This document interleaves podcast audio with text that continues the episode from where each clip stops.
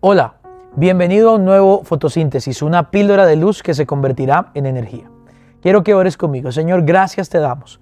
Hoy en este día pedimos que tú vengas sobre nosotros con fuerza, con poder, con sabiduría, Señor, para poder caminar en tu palabra, Señor, y ser de testimonio para mucha gente, Padre.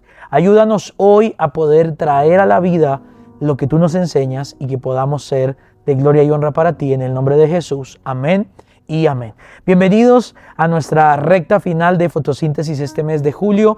Hoy eh, con la serie Gracia en este episodio donde vamos a estar tratando el cuarto de los medios de gracia para crecer en el conocimiento de la gracia del Señor. Vimos, número uno, Dios crece, eh, hace crecer en gracia el corazón humilde lo hace crecer a través de la palabra, número dos, lo hace crecer a través de la oración, número tres, y lo hace crecer a través del congregarnos, a través de la iglesia. Ese es el episodio de hoy.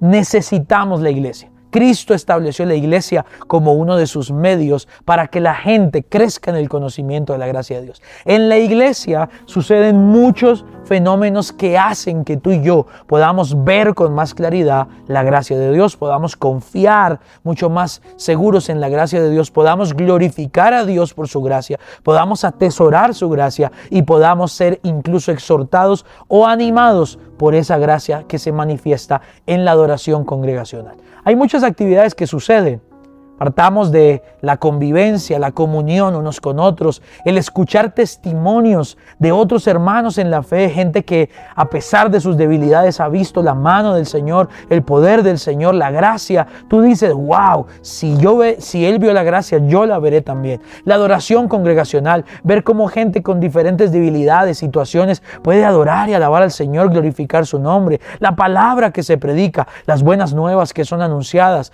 el, el, el, el unos de otros, la exhortación de un pastor en una iglesia local, el discipulado, todo eso son medios que Dios usa para que podamos crecer en el conocimiento de la gracia. Por eso la Biblia nos dice en Hebreos 10, 24, 25, consideremos cómo estimularnos unos a otros al amor y a las buenas obras. Pensemos cómo yo puedo hacer para motivar a otros y que otros me motiven a mí a crecer en el amor y las buenas obras. E inmediatamente dice, no dejando de congregarnos como algunos tienen por costumbre, sino exhortándonos unos a otros y mucho más al ver que el día se acerca. El llamado del Señor a través de esta palabra es que saca de tu vida la costumbre de no congregarte. Cuando dejamos de congregarnos, agoniza nuestro conocimiento de la gracia de Dios. Necesitamos el conocimiento que otro tiene, la palabra que otro tiene, el amor, la adoración, la alabanza congregacional. Eso hace que nuestra gracia, el conocimiento nuestro en la gracia aumente, aumente, aumente y podamos ir gracia sobre gracia. El testimonio de otros te hará glorificar a Dios. La, la, madurez de otros te hará crecer a ti. La fortaleza de algunos, aunque están pasando procesos, te hará entender a ti que la gracia sirve para todos. El reto esta semana y esta píldora del día de hoy es no dejes de congregarte. La, la iglesia local es un medio para crecer en la gracia del Señor. Esta fue la píldora de luz del día de hoy. Nos vemos mañana en un nuevo fotosíntesis.